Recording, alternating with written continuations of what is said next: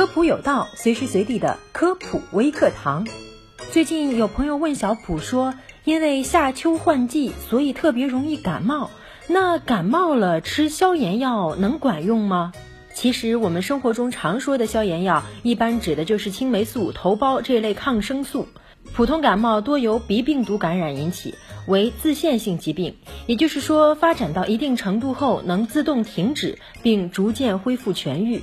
无并发症的感冒一般五到七天即可痊愈。况且目前尚无针对普通感冒的特异性抗病毒药物，所以说啊，无需使用抗病毒药物治疗。那这种情况的话，是不是消炎药就没有用了？也不是。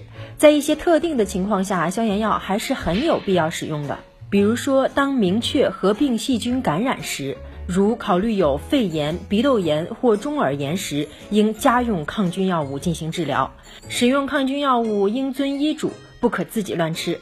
而对于普通感冒，临床以对症治疗，缓解感冒症状为主，尽量加强休息，适当的补充水分，保持室内空气流通，避免继发细菌感染。那孕妇如果感冒了应该怎么办？孕妇应该重在预防，但高热会影响胎儿，所以可以选择对乙酰氨基酚退热治疗。